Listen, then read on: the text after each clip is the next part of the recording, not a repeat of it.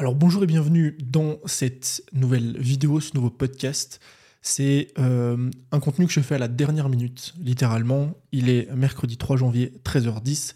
Je vais publier cette vidéo, cet épisode aujourd'hui parce que j'étais pas censé à la base faire de bilan de 2023, euh, ou en tout cas en publier sur YouTube. Et vous avez été nombreux à me demander un bilan, un retour de cette année, qu'est-ce qui s'était passé dans mon business, dans ma vie pro, dans ma vie perso. Et je sais que c'est des épisodes, des contenus à chaque fois qui plaisent. Donc aujourd'hui, on va faire un petit peu le bilan de 2023, ce qui s'est passé d'un point de vue business, notamment pro et aussi un peu perso. Euh, on va voir ensemble toutes les choses qui sont arrivées, euh, les réussites, les échecs, les apprentissages, qu'est-ce qui a marché ou non, qu'est-ce que vous pouvez mettre en place euh, en 2024 dans votre business, qu'est-ce que je vais en tirer. Bref, un épisode qui risque d'être extrêmement long, donc je vous invite, comme moi, j'ai pris juste ici un petit café, à vous poser tranquillement et à regarder cette euh, épisode. Je vous conseille de le regarder notamment sur YouTube, puisqu'à un moment, on va aller voir des graphes euh, et des statistiques justement de mon année, notamment d'un point de vue des chiffres. Alors, avant de démarrer, il y a une chose qui est importante à faire, c'est le recap de l'année 2022. Je suis allé voir ce que j'ai publié l'année dernière sur mon bilan et les objectifs que je m'étais fixés finalement en 2022. Donc, qu'est-ce qui s'est passé l'année dernière. L'année dernière, on a eu une très bonne évolution du business. Donc en 2022, on a fait plus de 300% de chiffre d'affaires, un peu moins, je crois 260% à peu près sur 2022. Et on a extrêmement bien développé les plateformes, que ce soit YouTube, Instagram. Vous allez voir pourquoi je vous parle de ça, parce que les résultats de cette année sont euh, bien moins euh, intéressants, en tout cas d'un point de vue chiffre. Je m'étais fixé fin 2022 des objectifs euh, assez larges d'un point de vue business euh, qui étaient premièrement de euh, créer plus d'offres. En fait, en 2023, je voulais comme objectif doubler les résultats de mon business. Pourquoi doubler et pas tripler? Parce que en fait, il faut comprendre qu'on s'approche de plus en plus donc plus on développe son business en tant que solopreneur, plus on s'approche d'un certain plafond de verre. En fait, c'est compliqué aujourd'hui de monter à certaines sommes, 1, 2, 3, 4 millions, ça devient quasiment impossible en tant que solopreneur. C'est compliqué si vous voulez pas construire d'équipe, si vous voulez pas manager des dizaines de personnes. Et donc forcément, bah, d'année en année, plus je vais avancer, plus je vais me développer, moins la croissance va être forte. On peut pas tripler chaque année et rester euh, à une toute petite taille. Donc c'est pour ça que cette année, je voulais faire x2. Pour ça, j'avais comme objectif de créer plus d'offres. On va voir si ça a été fait ou pas. J'avais pour objectif de faire plus de lancements. On va aussi voir si ça a été fait ou non. J'avais pour objectif de simplifier mon business et de me lancer dans un projet plaisir. Le projet plaisir, c'était forcément un projet professionnel plaisir. J'avais à côté de ça d'autres objectifs qui sont pas nécessairement liés euh, à mon business, mais qui sont liés à l'entrepreneuriat de manière générale. Euh, je voulais euh, acheter un appartement, donc pour investir en immobilier, investir mon argent dans d'autres domaines, notamment la bourse et les cryptos, écrire un livre. Et ça, en fait, de base, c'était un objectif optionnel. Je m'étais dit, j'aimerais bien en 2023 écrire un livre, ce serait sympa, ce serait marrant d'écrire un livre en 2023. Et on va aussi évidemment en parler. Je voulais, à côté de ça, aussi garder mon équilibre euh, vie pro, vie perso. Donc ça, c'était les objectifs que je m'étais un petit peu fixés. Alors vous allez voir, tout ne s'est pas passé comme prévu cette année, euh, notamment dans mon business, mais pas que. Avant de vous détailler la partie business, donc vous verrez, on va vraiment rentrer dans les chiffres, dans les détails, les lancements que j'ai réalisés, le pourcentage de chiffre d'affaires que ça a représenté, les résultats que j'ai eu dans mon business, la croissance, est-ce que oui ou non j'ai fait mieux ou moins bien que l'année dernière, enfin une grosse partie qui est la partie la plus intéressante. Euh, je voulais vous détailler finalement tout ce qui s'est passé cette année d'un point de vue pro et perso, parce que j'estime que euh, c'est des choses dont je dois parler, parce que ça a un impact indirect direct sur mon business. Vous allez voir qu'il y a eu des choses qui étaient assez positives, d'autres qui l'étaient un peu moins. Euh, la première chose, c'est que j'ai repris le podcast en 2023. Ça a été pour moi euh, une sorte de renouveau, une nouvelle plateforme, une plateforme que j'ai un peu délaissée pendant pas mal de temps en 2022 et les années précédentes, que j'ai repris en 2023 euh, avec un nouveau nom qui s'appelle Bud First Coffee, nom qui va changer, on en reparlera aussi, vous verrez à la fin de, cet épisode.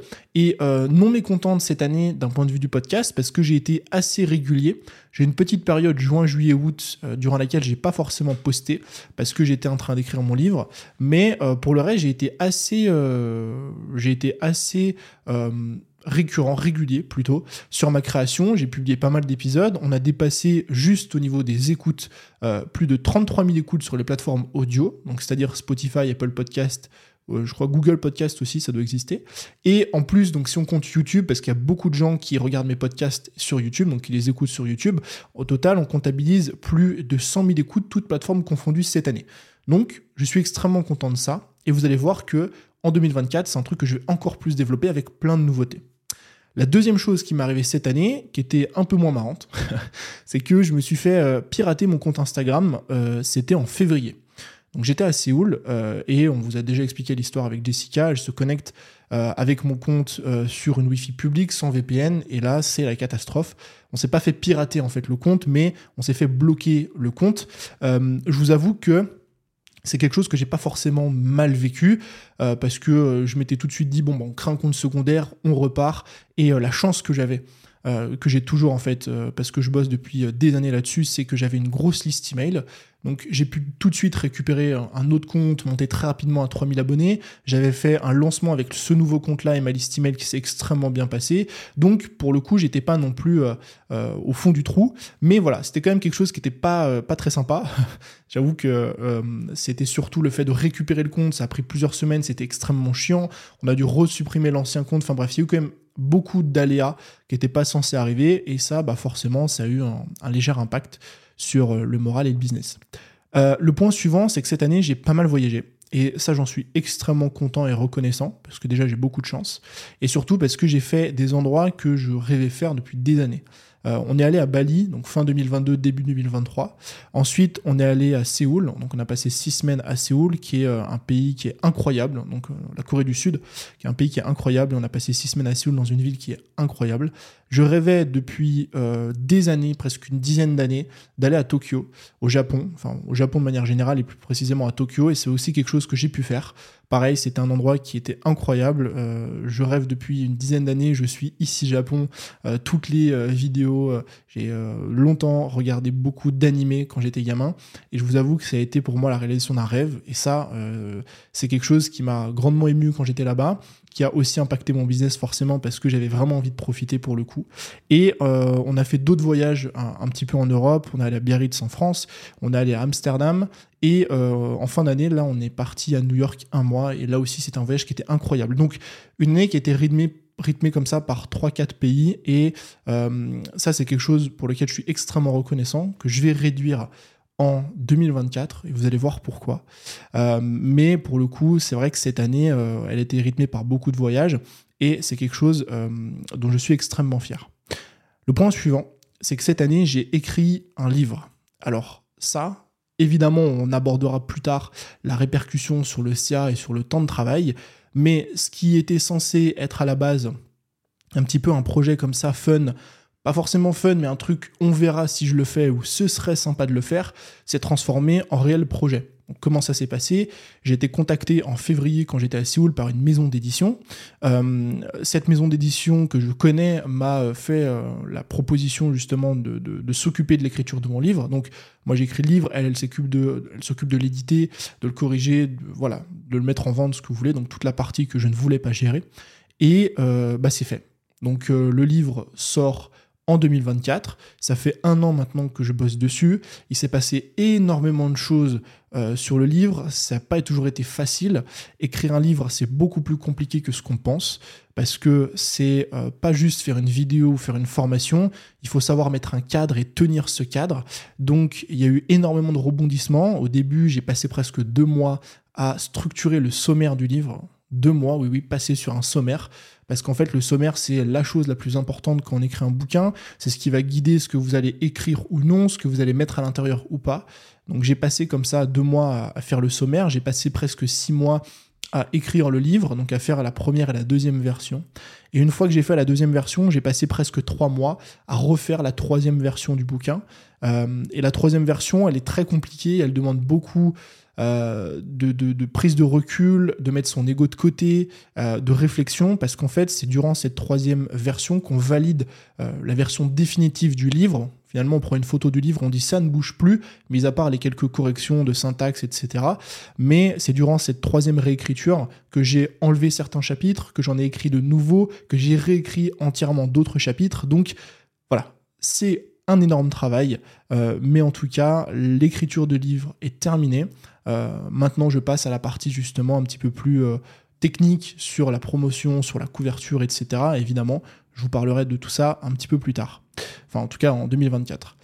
Ce que j'ai fait aussi cette année, c'est que j'ai réalisé le calendrier de l'avant des entrepreneurs. Donc pour ceux qui euh, sont passés à côté, eh bien je ne sais pas comment vous avez fait, mais le calendrier de l'avant des entrepreneurs, c'est un projet euh, sur lequel on bossait depuis février. On a eu l'idée un petit peu comme ça. Et euh, c'est un super projet, j'étais extrêmement content de le faire parce que c'était la première fois qu'il y avait ce genre de calendrier. Euh, vraiment de l'avant des euh, entrepreneurs où tous les jours les personnes recevaient une masterclass par jour pendant 25 jours sur le mois de décembre comme un petit chocolat. Et c'est un projet voilà, qui m'a pris forcément beaucoup de temps, qui a été assez nouveau dans mon business et que été très content de réaliser. Cette année, il s'est passé quelque chose en avril, quand j'étais à Tokyo. En fait, on était en train de boire un café avec Jess euh, dans euh, un café à Kyoto. D'ailleurs, c'était pas à Tokyo, c'était à Kyoto. Euh, un petit shop très sympa, brunch, etc. Petit latte, donc les trucs vraiment que vous voyez sur Instagram, Pinterest et tout. Et en fait, je reçois un coup de téléphone de ma mère et elle m'annonce que Patapouf, que vous voyez sur Instagram tout le temps, va se faire piquer. Donc piquer, ça veut dire en fait qu'ils vont l'euthanasier. Euh, elle m'explique ça comme ça au téléphone. Euh, elle m'explique qu'en fait, il est malade depuis euh, des semaines. Depuis qu'on est parti en fait avec Jess, ça fait six mois, qu'il est de plus en plus malade, qu'il ne mange plus, qu'il fait sur lui. et c'est quelque chose de très très compliqué parce que c'est un chien de famille que j'ai depuis que j'ai 12 ans. Donc Patapouf a 14 ans aujourd'hui. C'est un chien qui est extrêmement vieux. Et en fait, ce qui s'est passé, c'est qu'il a extrêmement mal vécu le fait que je sois parti, donc qu'on soit parti avec Jess, parce que depuis euh, plusieurs années maintenant, donc c'est un chien avec lequel j'ai grandi, c'est un peu le chien de la famille, et ce qui s'est passé, c'est que les 3-4 dernières années avec Jess, on prenait Patapouf souvent avec nous. Donc euh, j'ai déménagé euh, à Montpellier, avant j'habitais euh, dans une autre région, et on a décidé de le prendre comme ça de temps en temps, deux, trois mois, on le prenait avec nous, on passait beaucoup de temps avec lui, enfin bref, la, vie normale. Et à chaque fois qu'on partait en voyage, bah, je le ramenais chez mes parents, qui étaient là où il habitait normalement, et nous on faisait ce qu'on avait à faire. Sauf que cette fois-ci, il l'a extrêmement mal vécu. voilà, il a eu énormément de problèmes de santé, énormément de problèmes de peau, il mangeait plus, il avait perdu 2 ou 3 kilos, je crois sur un petit gabarit, donc il est passé de 6-7 kilos à quasiment 3 kilos. Euh, il était euh, nécrosé, donc noir de partout, il avait des croûtes de partout, enfin, c'était vraiment euh, catastrophique. Et en fait, la vétérinaire a fait le constat qu'il fallait l'euthanasier parce qu'il était en train de, tomber beaucoup trop malade et il se sentait plus, etc. Et que c'était beaucoup trop en fait. donc à ce moment-là, je lui dis d'attendre parce que forcément, moi je suis à Tokyo, je rentre dans une semaine et je lui dis que dans tous les cas, elle fait rien à partir du moment où je suis pas là, elle ne fait rien. Et donc je rentre euh, en France. Et en fait, à ce moment-là, je me rends compte que euh, il va mieux que ce que je pensais. Euh, qu'il arrive à marcher, qu'il a un peu sa tête, etc. Et donc avec Jess, on décide de le reprendre, de l'emmener avec nous dans le sud, donc là où on habite, et de s'occuper de lui. Donc on a fait énormément de traitements, on est allé voir plusieurs vétérinaires, on est allé voir des, des professionnels de la peau des dermatologues pour chiens. Et donc on s'est occupé de lui comme ça pendant 2-3 euh, mois. Et en fait, au bout de 2-3 mois, il a retrouvé euh, la santé qu'il avait avant. Et tout se passe extrêmement bien depuis. Et en fait, euh, avec discussion des, des vétos, etc., on s'est rendu compte que ce qu'il avait un peu mis dans cet état, c'était le fait qu'on soit parti. Et du coup, ça a été bah, pour moi une période assez compliquée. Et surtout, euh, il y a eu un impact forcément dans ma vie et dans mon business parce que à partir de, de ce moment-là, j'ai décidé de récupérer le chien, donc qui avant, encore une fois, était le chien de la famille, il était chez mes parents. Mais en fait, on a décidé entre guillemets de, de l'adopter, donc de le garder avec nous. Euh, jusqu'à euh, jusqu'à ce qu'il soit trop vieux. Euh, parce que je peux plus en fait faire quelque chose comme ça. Ça peut plus arriver. Et c'est pour ça que ça a un impact forcément sur notre quotidien. On va plus voyager parce que ça devient compliqué de voyager quand vous avez un chien. Et puis voilà. Ne pas avoir de chien et avoir un chien c'est un lifestyle quotidien qui est totalement différent. Le chien faut lui faire une balade faut le sortir une ou deux heures par jour. Et j'en suis extrêmement heureux. Mais voilà. En tout cas c'est un truc qui est arrivé en 2024, 2023 euh, pardon, et dont je voulais vous parler parce que euh, c'est quelque chose à mon sens qui est assez important. Euh, ensuite, cette année, donc l'année dernière, on a avec Jessica acheté notre premier appartement, donc notre premier investissement locatif. donc on a eu les clés, on a aménagé l'appartement, on l'a mis en location, etc. Et en plus de ça, donc on a dépassé l'objectif, on a signé un compromis, donc c'est pas encore terminé, mais on a signé un compromis pour l'achat de trois autres appartements. Et donc, une année où on devait en acheter un, on en a acheté un, on a vraiment eu les clés, et on a signé le compromis, donc normalement tout devrait être bon pour 2024, pour acheter trois autres appartements. Donc une très belle année à ce niveau-là. au niveau de l'investissement parce que c'était pas censé être, être autant d'appartements. cette année, j'ai aussi testé LinkedIn pendant 30 jours. Donc euh, je ne sais pas si vous m'avez vu sur LinkedIn, mais voilà, je me suis mis à créer du contenu. Je me suis dit, bah, c'est une plateforme que j'ai jamais testée. Donc pourquoi pas essayer pendant 30 jours euh, Sauf que bah, j'ai totalement abandonné. À la fin des 30 jours, en fait, je ne pouvais plus me voir cette plateforme. Euh, c'est pas du tout mon mood, c'est pas du tout mon univers. Euh, les contenus que je consomme, c'est pas du tout mon type de contenu. En fait, j'ai l'impression que pour percer sur LinkedIn, il faut toujours faire des posts, il faut parler d'argent, il faut essayer d'être polémique, etc. Et c'est pas du tout des trucs qui m'intéressent. Donc j'ai testé, c'était sympa pendant 30 jours, mais ça m'a pas euh, plus plu que ça. Donc j'ai décidé d'arrêter euh, et de reprendre tout simplement les contenus que je préfère créer. Euh, ça a été aussi une année plus générale euh, géniale d'un point de vue euh, personnel. donc j'ai commencé la course à pied. On reviendra aussi sur ce sujet plus tard. J'ai repris les entraînements parce qu'avec le voyage c'était un peu compliqué, donc j'ai repris le CrossFit depuis pas mal de temps et ça j'en suis extrêmement content. Et j'ai rencontré cette année des personnes incroyables, des personnes qui sont devenues des amis. j'ai voyagé aussi notamment avec Jeanne et Ludo à Séoul et ça c'était une période qui était géniale. Enfin bref, il y a eu énormément de choses cette année d'un point de vue des rencontres. je me suis paxé avec Jessica, donc on est paxé, et ça aussi c'est un point qui est extrêmement important pour nous. Et la dernière chose qui est assez marrante, c'est que cette année je suis passé 1050 Hello aux échecs. Donc euh, j'ai découvert les échecs en 2022, fin 2022, et depuis je joue un petit peu tous les jours. Euh, parfois euh, beaucoup même sur une journée. Mais je vous avoue que ouais, je me suis découvert une passion pour les échecs, j'adore ça, je, consomme du contenu dessus sur YouTube, euh, je joue tout le temps, je regarde des stratégies, j'apprends, parce que c'est vraiment quelque chose qui me plaît.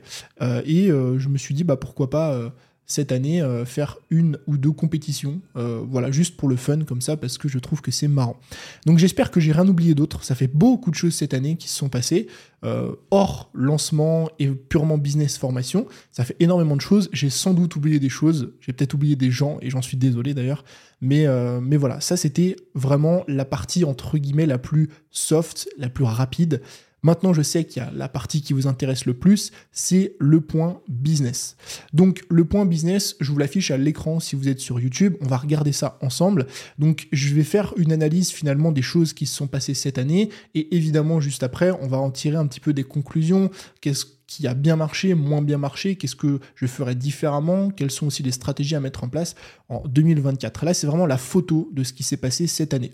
Donc cette année, au total, j'ai euh, créé... Euh, cinq nouvelles formations, cinq nouveaux produits. Donc j'en suis extrêmement content parce que c'était un de mes challenges de 2023 de créer plus d'offres. Donc j'ai créé la machine à contenu, la liste, euh, la boussole, euh, Funnel Academy et le calendrier de l'avant, dont je vous ai parlé juste avant.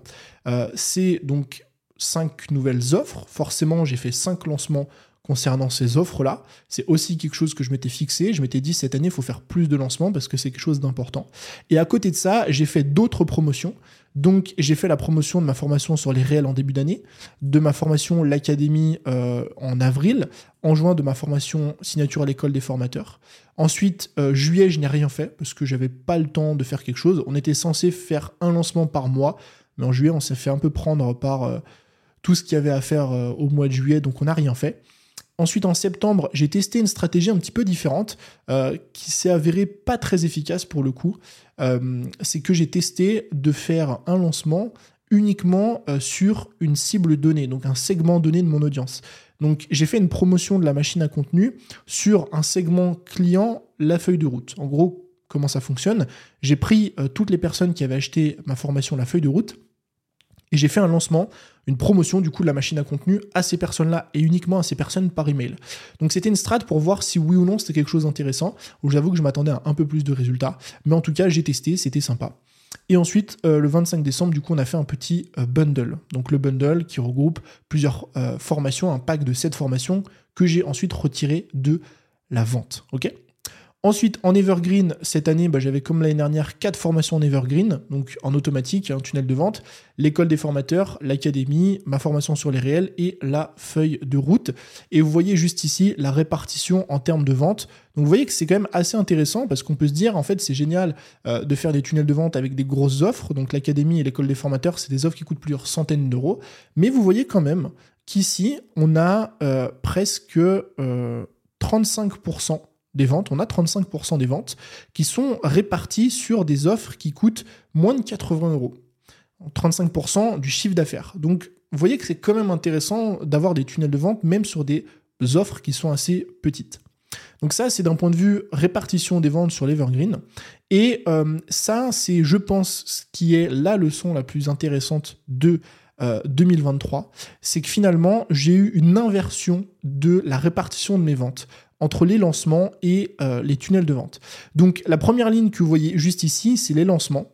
ça a représenté en 2023 65,45% des ventes en 2023 contre 34,55% des ventes pour mes tunnels de vente. Et quand je compare à 2022, c'était l'inverse. En 2022, j'avais 65% de mes ventes, enfin 64, qui provenaient de mes tunnels de vente et 35,71% de mes lancements. Donc vous voyez qu'il y a une nette évolution bah, sur la répartition des lancements. J'ai fait 83% de chiffre d'affaires en plus cette année sur les lancements et j'ai fait moins 46% de chiffre d'affaires cette année sur les tunnels de vente. Et c'est intéressant parce que bah, de 1, j'avais une progression euh, que je voulais justement mettre en place, créer plus d'offres, faire plus de lancements, et là-dessus je suis extrêmement content. Par contre, bah, je ne vous cache pas que je suis assez déçu euh, d'avoir réduit le chiffre d'affaires que j'ai généré sur euh, mes tunnels de vente. Et je ne l'ai pas écrit juste ici, mais je vous le dis comme ça, on en parle. Cette année, j'ai eu une augmentation de seulement, entre guillemets, 15% de chiffre d'affaires par rapport à l'année dernière. Quand mon objectif cette année était de faire 200%. J'ai eu 15%. C'est la première année, normalement d'année en année, je fais entre 200 à 300% de croissance. C'est la première année où je fais seulement 15% de croissance. Et ça, évidemment, on va en reparler juste après dans la partie conclusion. Pourquoi? Parce qu'il y a un autre élément euh, dont j'ai envie de parler et je vais vous faire l'analyse de cet élément-là, c'est mon temps de travail. Donc ça, c'est un outil que j'utilise qui s'appelle Toggle Track. Donc j'en parle tout le temps. C'est un outil qui permet de traquer le temps de travail que vous, faites, finalement, que vous réalisez. Et je pense que c'est indispensable euh, aujourd'hui de traquer son temps de travail, non pas parce qu'on est des psychopathes de la productivité, mais parce que de un, bah, ça permet de savoir combien de temps on travaille, premièrement, et c'est quelque chose qui est très important. Deuxièmement, ça permet de connaître son taux horaire, et là aussi c'est important. Et troisièmement, vous allez le voir, ça permet de connaître sa répartition de travail.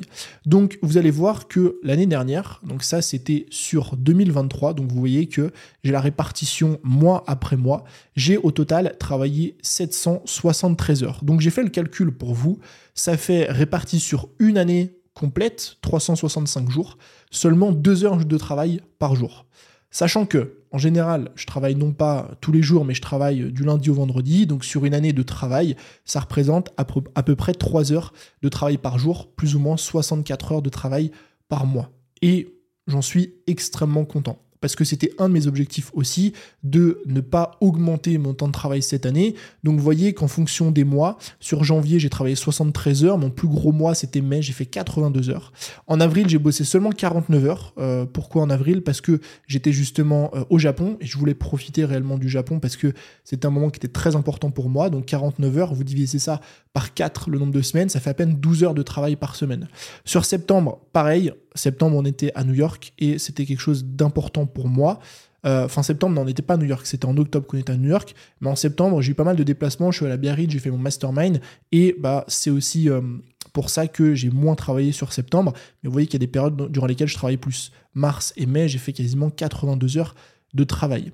Ce qui est intéressant, au-delà des heures de travail, c'est la répartition par projet.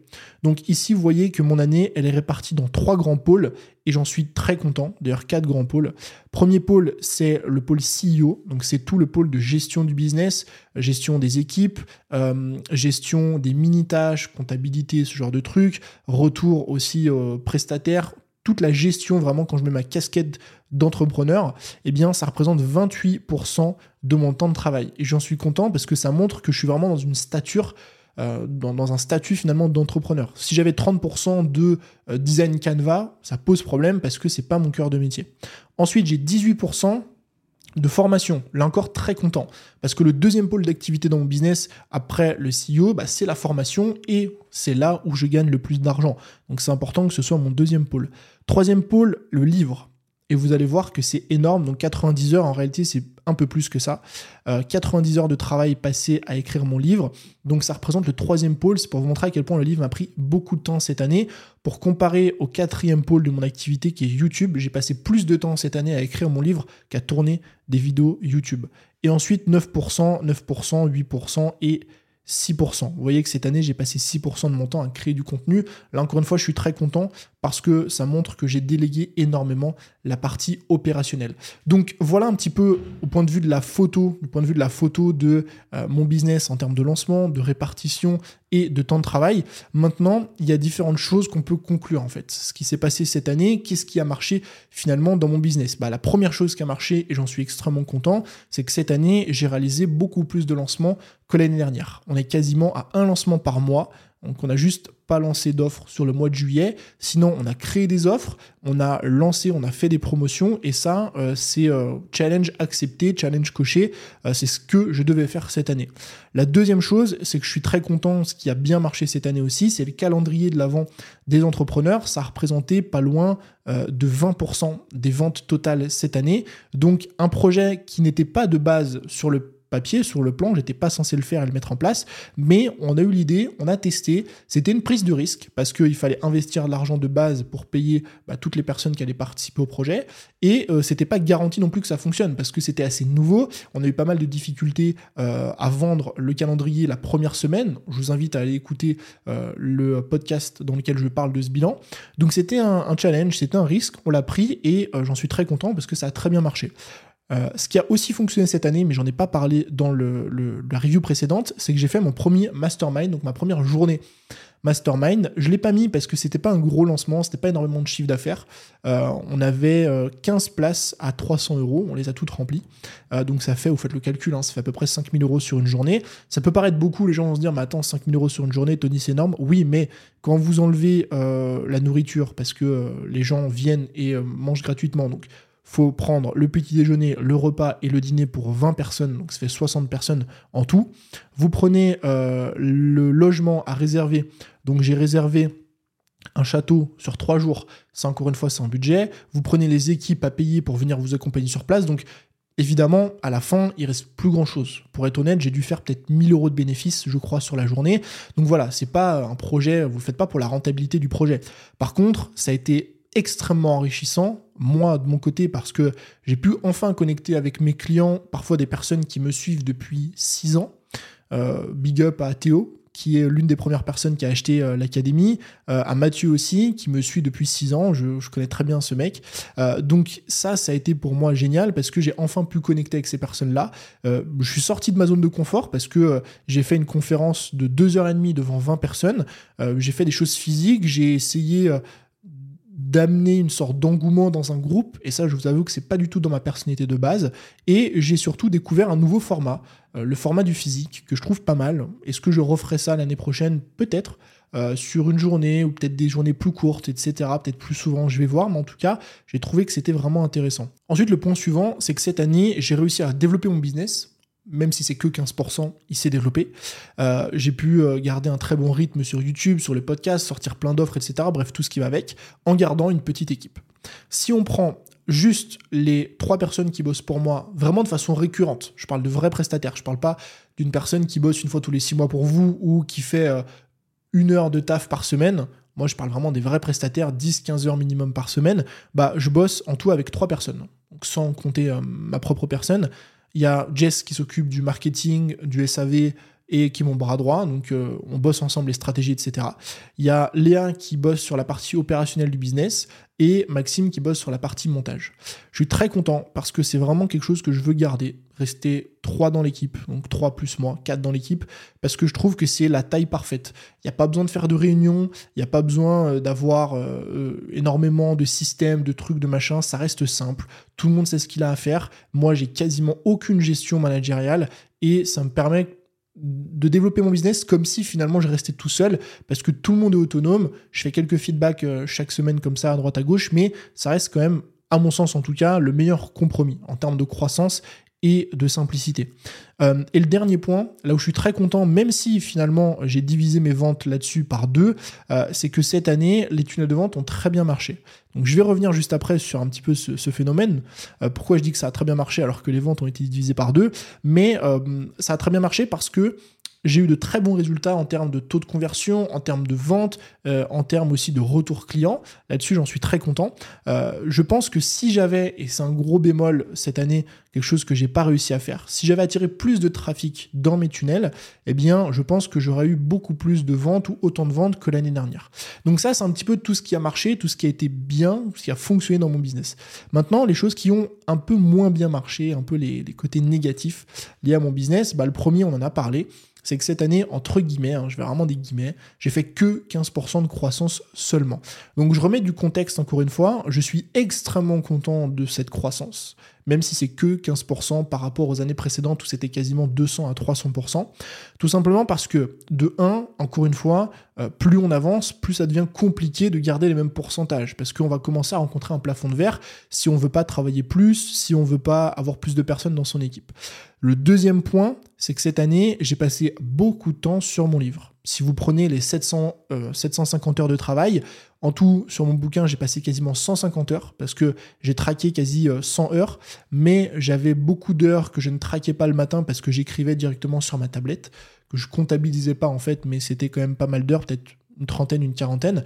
Donc en fait, euh, si vous prenez cette année, j'ai passé 150 heures sur 750 à écrire mon livre. Donc forcément, ça n'a pas eu d'impact sur mon chiffre d'affaires et mon business. À côté de ça, euh, j'ai un temps de travail par rapport à l'année dernière qui a réduit. Je bossais plus l'année dernière que cette année. Et ça, c'est aussi un élément à prendre en compte, c'est que cette année, ben, j'ai pu croître mon business en bossant encore moins, deux heures par jour en moyenne ramenées sur une année. Le troisième point, c'est que cette année, on a rencontré euh, une baisse d'audience. Alors, mon audience euh, n'a pas diminué, mais on a une baisse de croissance. Cette année, on a eu plus de difficultés à développer l'audience sur Insta et développer l'audience sur YouTube.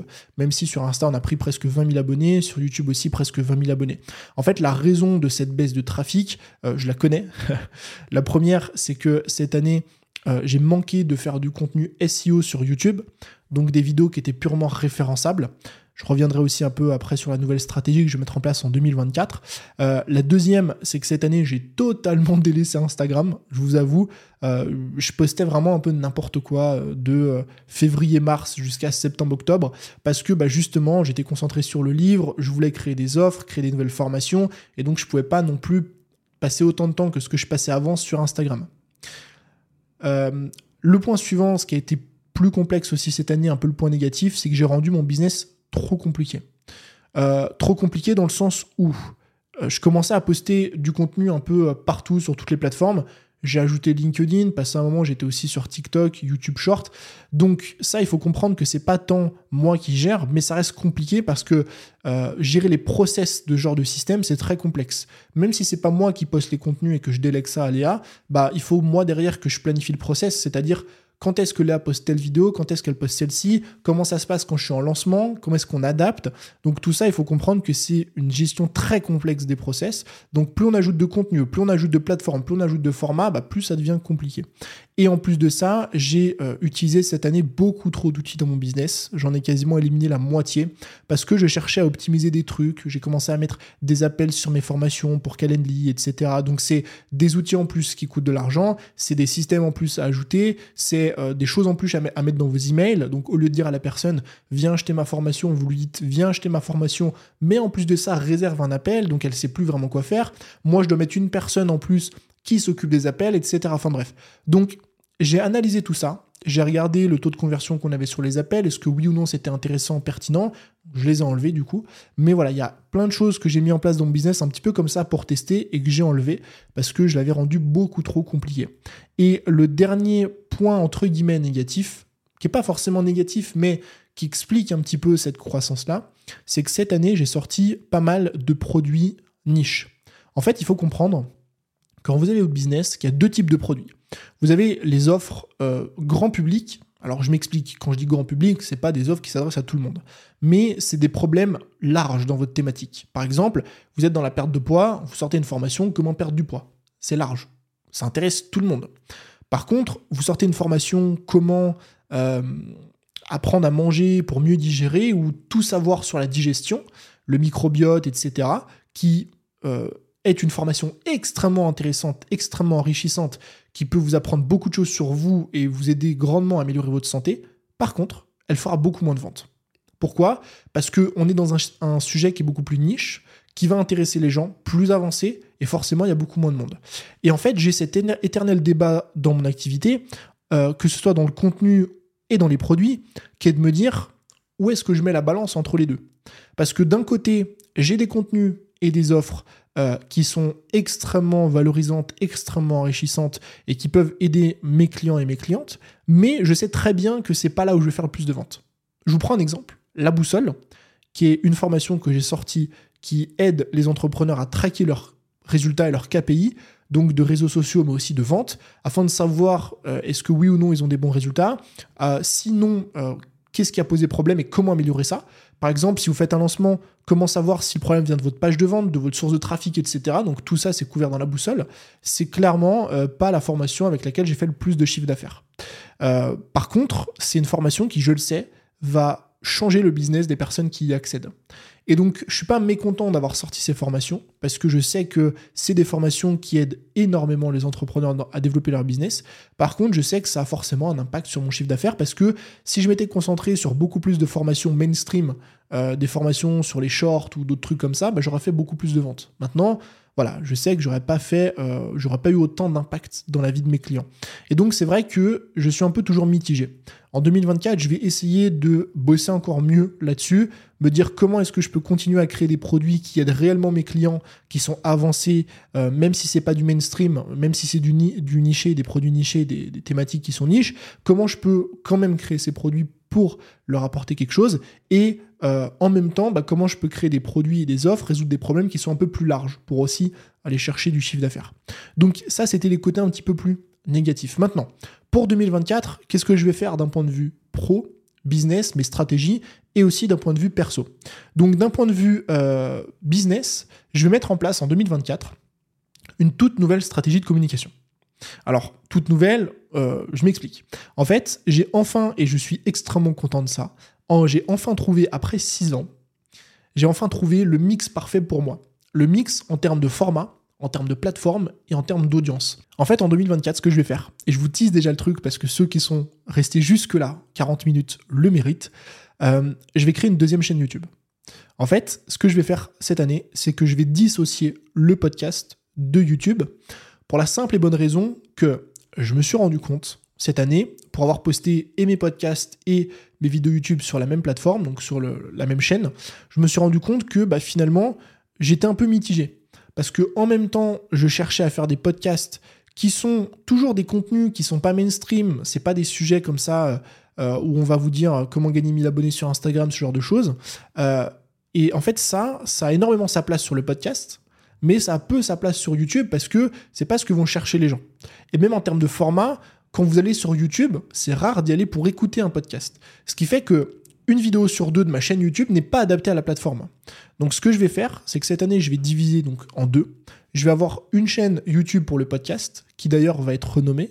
Vous verrez euh, dans quelques semaines euh, nouvelle, la nouvelle identité autour de ça, mais je vais créer une vraie chaîne YouTube pour le podcast qui bah, finalement va être va reprendre tous les épisodes de podcast. Je, vais sortir aussi plus d'épisodes, etc. Ce qui fait que quand les personnes suivront cette chaîne, c'est pour le podcast et c'est ok. Il y aura beaucoup moins de monde, mais au moins, moi, je serai beaucoup plus libre dans ma création. Je pourrais vraiment faire les sujets qui sont euh, nichés, qui sont beaucoup plus avancés parce que je me fous en fait du reach, je me fous du SEO, je me fous des miniatures. Tout le problème quand on fait à la fois du contenu podcast, mais qu'on essaie de l'adapter à YouTube, c'est qu'on va faire, euh, on va essayer d'adapter un format qui ne l'est pas qui n'est pas adaptable à YouTube.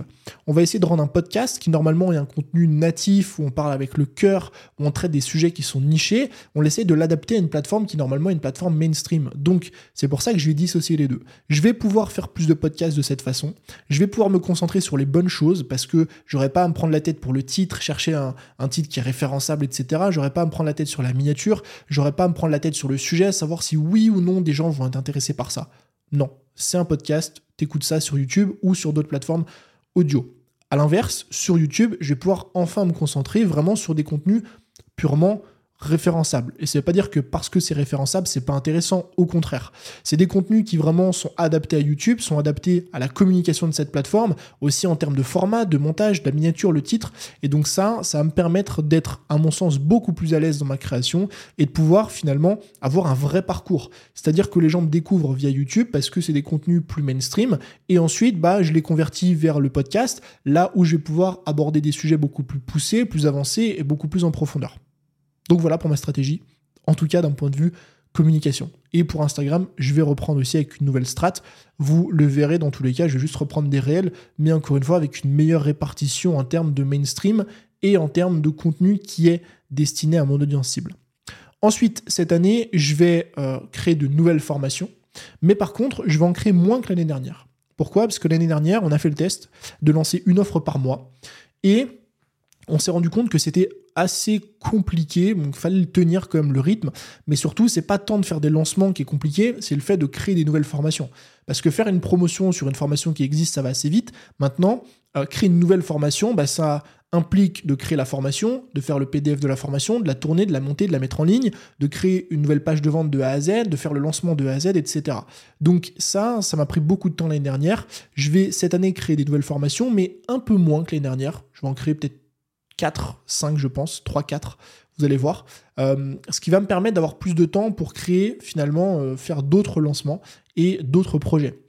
Le point suivant, c'est que je vais tester des nouvelles stratégies de vente sur mes offres signature. Je vous en avais déjà parlé, mais actuellement, l'école des formateurs, qui est ma formation signature, pour apprendre à créer et lancer ses propres formations en ligne, euh, elle, a fermé ses portes. Donc c'est une formation, ça fait euh, deux mois qu'elle a fermé ses portes, on ne peut plus y accéder. J'ai retiré la masterclass en ligne, tout le tunnel de vente a été stoppé, pour la simple et bonne raison que je vais tester cette année des nouvelles stratégies de vente sur ces offres signature, voir si oui ou non c'est intéressant, voir si oui ou non de cette façon j'obtiens plus de résultats que l'année dernière. En tout cas, voilà, c'est un test, je vais voir si oui ou non ça marche. Si ça marche pas, bah, je reviendrai à ce qui fonctionnait avant. Si ça marche, bah, je continuerai. En tout cas, je vous en tiendrai évidemment informé. Euh, le point suivant cette année, c'est que je vais lancer euh, une nouvelle entreprise. Alors, je vous dis pas encore quoi, ça va rester euh, évidemment dans la thématique du business, ça va s'adresser à, un public qui est le public que je vise aujourd'hui, mais d'une façon un petit peu différente. Mais forcément, bah, c'est un projet qui va me prendre du temps. Euh, mais je pense que j'arrive à un stade où ça peut être intéressant pour moi de commencer à créer d'autres entités qui euh, continuent à aider mon audience, mais d'une autre façon, d'une façon différente. Euh, et ça, bah, on aimerait bien avec Jess le mettre en place cette année. Le point suivant, c'est que je vais investir beaucoup de temps et d'énergie cette année sur le podcast. Je vous le dis, cette année sur le podcast, le fait d'avoir cette répartition va me permettre d'être beaucoup plus libre. Donc de 1, je vais pouvoir créer beaucoup plus de contenu. Je vais peut-être tourner à deux épisodes par semaine, je pense. De 2, je vais euh, retourner à des invités. je vais retourner voir des personnes, faire des interviews parce que c'est quelque chose qui me manquait énormément. Et vous allez voir dans un format qui est un petit peu, un petit peu sympa. Euh, et en tout cas, voilà, l'objectif, c'est vraiment cette année que le podcast se développe réellement. Euh, qui puisse prendre de l'ampleur, que je puisse, euh, grâce à ça, bah, développer mon business aussi, aller chercher de, nouvelles opportunités, une nouvelle audience. En tout cas, euh, voilà, moi, j'ai vraiment envie et j'ai à cœur vraiment de m'investir sur ce projet, sur le podcast en tout cas cette année, parce que je pense que ça peut être très intéressant. et ensuite, le dernier point, c'est que cette année, j'aimerais garder l'équipe comme elle est, donc rester à 4 en tout, mais réduire les dépenses et les tâches opérationnelles. Donc, alors, dans le business, on est quatre, en vérité, voilà, comme je vous disais tout à l'heure, on est quatre vraiment à 10-15 heures par semaine. Par contre, il y a des personnes qui bossent euh, quand même un petit peu avec moi tout le temps. Euh, je pense à Julian qui fait les miniatures, mais euh, ça reste pas des gros, gros, gros prestataires. Mais évidemment, je pense aussi à ces personnes. Mais en tout cas, voilà, cette année, j'aimerais garder l'équipe comme elle est et réduire par contre les dépenses et les tâches opérationnelles. Alors je m'explique. En fait, quand je dis réduire les dépenses, ça veut dire quoi? Ça veut dire que cette année, j'aimerais justement en simplifiant mon business, réduire les dépenses. Donc, euh, simplifier le business sur la partie outils. Donc, peut-être essayer de tout centraliser pour que ce soit simple pour moi, que j'ai moins d'outils à gérer, qu'il y ait moins de problèmes techniques. Euh, réduire aussi la partie opérationnelle, donc c'est-à-dire peut-être simplifier aussi la création de contenu. Sur ma chaîne de podcast, je ne pense pas faire de miniatures parce que j'ai envie de garder quelque chose de vraiment simple, authentique et épuré. Euh, et donc ça, forcément, ça aura un impact sur les coûts parce que si vous sortez 2-3 épisodes de podcast par semaine et qu'à chaque fois, faut faire une miniature, bah, non seulement il y a un coût qui est lié à la miniature, mais en plus de ça, bah, il y a une gestion qui est très complexe. Parce que moi, l'idée avec le podcast, c'est que je sois libre, c'est que j'ai envie de tourner mon podcast, je le monte vite fait, je le publie. J'ai pas envie de faire partir ça euh, bah, justement au montage, à l'editing, au machin, au truc, alors que moi, ça me prendrait 10 minutes à le mettre en ligne. Donc il y a aussi cette notion de simplicité que j'ai envie de retrouver parce que je pense que ça va me permettre finalement de gagner en liberté. Et ça, c'était le point business pour 2024. Donc on a fait le tour. La dernière chose, parce que je pense aussi que c'est quelque chose d'important, bah en fait, c'est que euh, la vie, c'est pas que du pro, c'est aussi du perso. Euh, j'ai pas parlé de mes leçons personnelles cette année, parce que je vais vous publier un épisode d'ici deux semaines normalement qui était censé être le premier épisode de l'année 2024, mais j'ai un peu merdé dans les dates, euh, dans lequel voilà, je vous parlerai un peu des leçons que j'ai pu apprendre, etc. Donc ce sera couvert beaucoup plus en détail. Mais d'un point de vue perso, cette année, euh, j'aimerais courir un semi-marathon. Donc je vous disais tout à l'heure que je m'étais mis à courir un peu en 2023, donc fin 2023, il y a quelques semaines, euh, et je m'inscris de petit à petit là à des, courses. J'ai fait une 8 km, je vais faire une 11 et je me suis inscrit à un semi-marathon en avril. Euh, donc voilà, j'ai envie tout simplement d'aller un petit peu plus courir, d'être finalement en complément du crossfit, d'aller faire ça parce que euh, je kiffe tout simplement. C'est une forme de méditation. Je prends pas d'écouteurs, je pars dehors comme ça pendant une heure et euh, réellement j'apprécie passer ce moment. La deuxième chose, c'est que j'aimerais garder mes relations actuelles. alors quand je dis garder mes relations, pourquoi je dis pas avoir plus de relations, etc. Parce qu'aujourd'hui, en 2023 en tout cas, ma vie perso me convient à 100% au niveau des, des, amours, au niveau des amitiés, au niveau de la famille, au niveau de ma répartition même du temps de travail, combien de temps je travaille, etc. Je trouve que j'ai un équilibre de vie qui est parfait, euh, moi en tout cas qui me correspond à 100%, et donc j'aimerais cette année le garder parce que je trouve pas forcément qu'il y a grand chose à améliorer, peut-être euh, aller faire plus de rencontres business, mais ça évidemment, ça se fera notamment avec le podcast. Et le dernier point, c'est que j'aimerais aller voir un peu plus mes grands-parents. Voilà, c'est un, truc perso, mais en fait, euh, mes grands-parents habitent à l'étranger. Et euh, bah, c'est compliqué d'aller tout le temps à l'étranger. Enfin, c'est forcément beaucoup plus complexe que juste prendre sa voiture à une demi-heure de route et aller voir ses grands-parents. Il faut s'organiser, il faut prendre 2-3 jours, etc. Donc ça, c'est vrai que c'est un frein qui fait que je le fais assez peu et j'aimerais en 2024 le faire beaucoup plus. Donc voilà, on a terminé avec ce bilan 2023 qui est extrêmement long. Je vous remercie évidemment d'avoir regardé cette vidéo, ce podcast. Je ne sais pas quel format vous l'avez écouté, mais en tout cas de l'avoir regardé tout ça jusqu'à la fin. Je vous dis euh, à très vite pour un nouveau contenu, à dimanche pour un nouveau podcast. C'était Tony. Ciao